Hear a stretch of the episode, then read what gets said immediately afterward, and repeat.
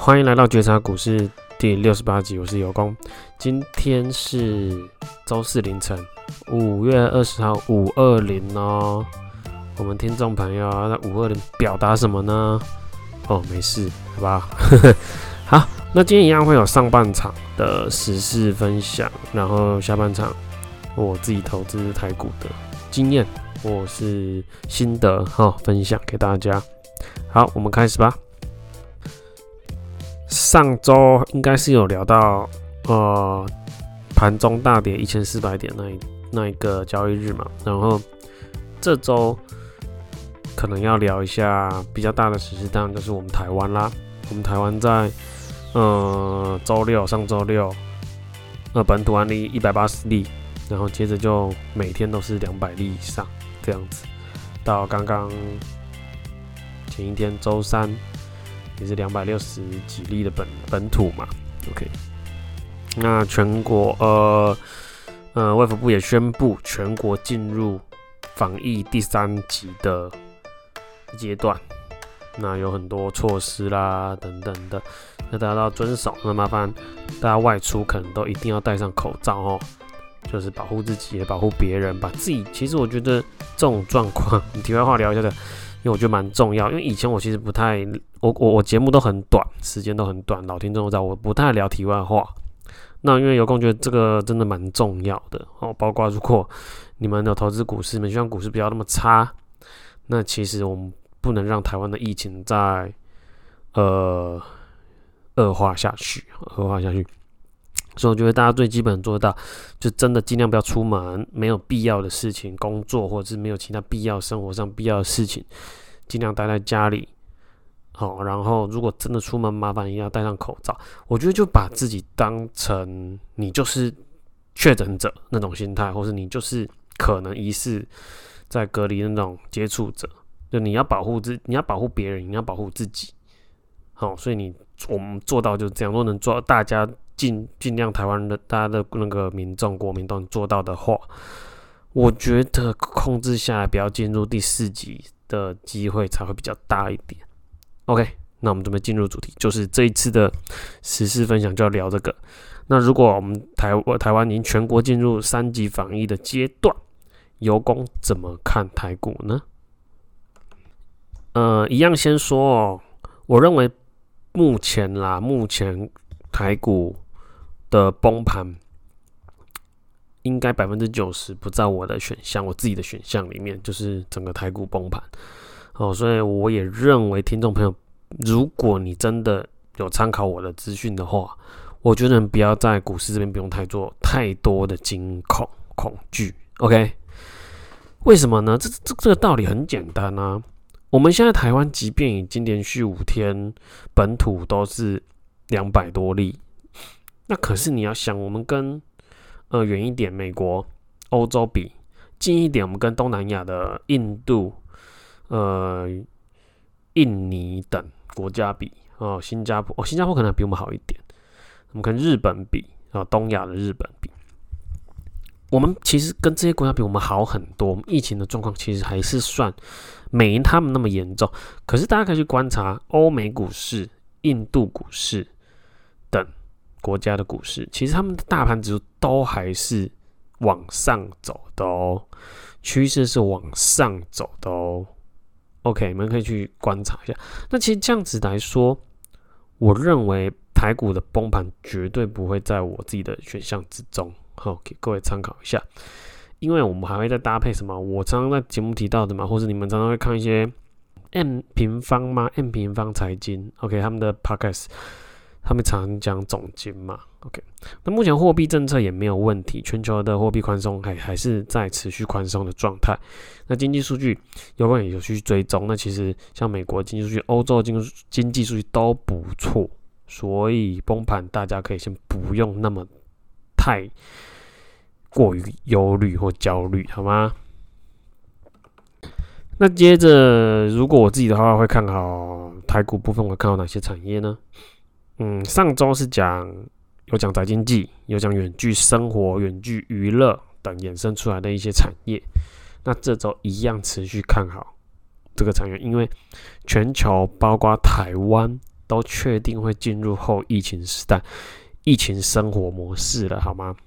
你看这一周爆发本土那么多，全台大专国立的大专院校全部，我不知道实力啦，至少国立的都宣布就是远距上课了，远距教学了，哦。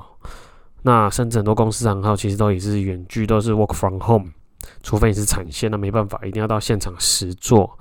那不然，其实大部分的企业都已经 work from home，连台湾疫情都不算太严重的国家都这样。那那你更别讲欧洲，甚至其他欧美国或甚至东南亚国家，未来也会朝这个方向去走，就是所谓的后疫情时代的生活模式。OK，所以我一样看好。远距生活产业，因为而且远距长呃远距这个产业，其实台在台股方面相关产业，你去发现它的股价在四五月、三四月就开始跌了，到现在五月已经跌的蛮蛮怎么样？大家去查一下好吗？大家自己去动动手去查一下。OK，再来，我这周再多加码我自己看的一个产业，那一样。我节目讲的东西，你们都当做参考资讯哦，不要去真的没思考就乱投。我这个节目是不负责大家的，呃，什么投资损益哈，我都是自己在的看法，好吧？我们可以和周遭的投资朋友一起讨论一下。哦，有跟我注意到哦，欧洲哦，欧洲地区的 Q1 第一季的汽车销售，汽车销售大幅成长哦，跟去年同期相比，大幅度的成长。然后再加上什么？英国失业率也确定下降了。那为什么油工会认呃，在欧洲汽车销售大幅成长，油工认为是一样跟疫情其实是有关系的哦。其实大家呃，我相信欧洲那边的朋友或是那边的人人们，也慢慢降低大众运输的搭乘的次数。我不是说完全不搭，可能就以前就是可能，好了，我们举例啦，因为我确实也不知道，我也没有在那边住过。我们举个例子，maybe 以前疫情没有疫情的这种东西的时候，他们也可能搭十次来说好了，他们可能就是以前搭十次，那我觉得现在他们会降低次数，可能降到可能只剩五次或四次，然后其他都尽量用自己的交通工具做移动。那所以我认为今年 Q1 汽车。欧洲地区的汽车大幅销售、大幅成长，原因也跟疫情其实是有关系的。所以，油工其实未来也会看好台股、台湾股市有相关的产业。那要麻烦自己也可以自己去做功课。如果你对我讲的是有兴趣的话，你也可以自己去做功课，好不好？这周全国三级，我的看法，你们去思考一下，和同好聊一下，好不好？看有没有道理。我们准备进入中场休息，来中场休息，我们快速那个哦，来休息一下。周报酬，本周周报酬跟上周三收盘做比较的话，是大约是一点点啦。整个我的总投股市的投资部位上涨的零点二个百分点哦，百分比是零点二，的跟持平差不多啦。OK，好不好？那新手问题，新手问题，我们这个也一定要回答。呃，我有在我的脸书线动都会丢嘛。那我这次选了一个问题是，看一下哦，我选了一个蛮有趣的题目。有一个网友问我说，就是他我那天礼拜天，他留言说，那油工，请问周一，这应该也可以算新手问题吧？那周一这样子疫情，礼拜六开了那么多的本土，礼拜天也开了那么多本土。周一台股会大崩盘吗？哦，我直接回答他，也回答你们。如果我知道的话，当然事情已经过了嘛，现在已经周四了嘛。我我我想回答这个问题是：如果我知道的话，你们就帮我盖庙吧。懂我意思吗？不要去预测涨跌，未来明天后天不要预测大盘或个股的涨跌。要去用客观的，譬如经济数据，哦，货币政策、企业营运的状况，哦，估值，去客观的估说，哎，这样的股价我适不适合买？我就有没有认为可够便宜了，值不值得这个价？举例，台积电五百块，我六百块，值不值得这个价？OK，联电五十块，值不值得这个价？哦，要客观一点，科学一点，有根据一点，不用去猜大盘的涨跌或个股的涨跌啊，对你们没有什么帮助。应该说短期或许你们学到一点皮毛，你们觉得哦猜对好爽。可是我跟你们讲，对你们长期来说，把股市的股龄拉长到五年、十年来说，对你们一点帮助都没有。OK，就这样，好不好？那一样，那中场休息记录一下。如果对油工的台股波段的，呃，加加班有兴趣，或者是油工整理的订阅服务、优质企业订阅服务的资讯有兴趣，都可以用。呃，节目介绍上面有那个联络方式来联络，那有空都会丢档案，呃，介绍档案给你们参考。好，那我们准备进入下半场的心得或经验分享。这周和大家聊聊我们做波段投资者、股票波段投资者的一个定锚效应。大家知道什么是定锚效应吗？定锚效应，哎，我也不是很讲的，没办法讲的很学术。定锚效应就是那个，你譬如你对一个事情产生了，呃，不是很说既定印象，应该可能说你有类似过一次经验或什么，你就把这个现象定住在你的脑袋中，定住说，哦，这个事情就是会这样发生。讲简单一点例子，譬如说，我认为，呃，台积电它原本它从一百块开始起涨，然后也涨到了三百块。然后呢，我它在三百块停留了一年，我就认为台积电三百块是个合理价。所以呢，它有一天它跌回两百五的时候，我就认为很便宜了。懂我意思吗？三百块被我定锚在我脑，因为它停留在三百块蛮久了，被我定锚在脑袋中。哦，三百块和台积电是个很嗯、很合理的价格。但是其实说真的，要更客观一点，你要看，诶，台积电它其实它在呃可能三年前或五年前它在一百块。OK，当然当然了，它能到三百块，当然还要去看更多数据嘛，包括它营业、呃营运的获利的状况跟各财报数据这样子做搭配。我只想解释，我举这个例子只是想解释定锚效应是什么，大概什么东西。但是我今天要讲的是，呃，许多投资新手，包括我自己，在很菜鸟、很菜鸟在做股票的时候，就很多很多年前的时候，我自己也被一个地锚效应影响。那这个地锚效应是跟，呃，就是持股时间、获利时间有关系的。举个讲简单一点，我自己的，我举个例子，也是我自己本身自己的例子啦。我自己的持股的操作，大部分平均的获利，就是持股时间大约是我抓的获利的百分比，跟我持股的时间大约就是我要的趴数。大约就是持有一个多月，可能一个多月到三个多月，就是平均啦。这个之间做个，呃，有时候快，有时候可能一个多月，有时候可能要快到三个多月这样子的持股的时间周期。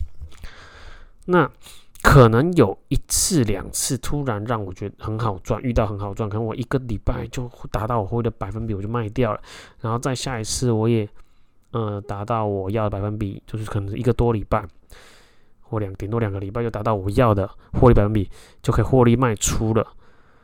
那这时候我那时候我以前很早很年轻的时候，很菜的时候，我就陷入这个定锚效应，就是我的脑袋就让我觉得我我在下一次的获利也能那么的快，就是可能一个礼拜内或一个多礼拜就应该要赚到这个波段啊。殊不知，根本就就再下一次，我根本就是持股到可能两个多月，甚至快三个月，都还没有到我预期的获利，甚至还在修正，然后我就会非常的焦虑，哦，非常的焦虑，然后在在想自己是不是在估值，在评估这个公司的股价或估值是不是评估错误了？那现在是不是要认赔了？就一直开始怀疑自己，而感到非常的焦虑。但是我那时候却没有回头去看。我自己本身的话，其实是擅长做持股一到三个月左右的波段，而是现在前两次、最近两次的一两个礼拜就获利了，所以就认为我现在就是一两个礼拜就应该获利这样子，这就是定锚效应。会产生偏差，思想的偏差。好，所以大家要知道，要确认好自己的擅长的，你做波段的能力跟策略是多久赚到钱，或多久要确认要卖出，或怎么样，你自己要很清楚，而不要被偶尔的赚到快钱就认为下一次一定会赚到快钱，而影响到自己的情绪。好，变成哎、奇怪，我是不是错了？我是不是看错了？那或许你你才持股两个多月而已，根本就还没有到达你持股最久，应该要最久的三个多月或四个月的时间，你就怀疑自己，因为这次持股两个多月，相对你之前一个多礼拜就获利，就明显差距很大嘛，你脑袋的思就没办法接受嘛，你的思维就没办法接受嘛。但其实并不然，好不好？请大家去检视一下，我以前曾经掉入了陷阱。然后我自己的订阅的会员也有很多朋友有掉入这个陷阱，因为可能第一季我介绍的企业都让他们可能赚得很快，可能一有些企业一个多礼拜就涨上去了，或是几天或两个礼拜。那那我现在可能他们四五月啊，或买到一家也不错的公司，可是就没涨得比较慢，或甚至有走路说是他们有这种状况。不要讲这今年了，去年的时候也有。哦，去年还记得四月开始反弹，五六月股票涨得非常非常快，我自己也赚得非常快。我可能两个礼拜，我那时候就赚了二三十 percent，我的会员也差不多。那可是到八月九月的时候，就恢复到正常，可能要三个月、四个月。那时候可能我也在看，我我我那时候是不会啦，我我早我已经经过那段时间。可是有些呃订阅的朋友就说：“哎、欸，油工这个这个企业是不是它其实是？”不妥的，有什么问题吗？那因为可能就是我觉得就陷入地马上说，哎、我之前赚得快，这次是不是出了问题？其实并不然哦，并不然哦，赚得快是运气好哦，赚的你适合的时间，你自己的平均时间才是刚刚好。好，所以不是赚得快是强哦，是这只是运气好而已。大家去思考这个问题哦，这是我呃投资从菜鸟变老手。得到的感悟，可能也从我订阅这两年，也从我订阅的会员身上看到的一个现象，分享给大家。好，我们这节目就到这啦。喜欢有功节目，帮我订阅或分享给周遭有做台股的朋友，大家一起来听听看，吸收一下，讨论一下资讯嘛，交流一下。我们下周见，See you。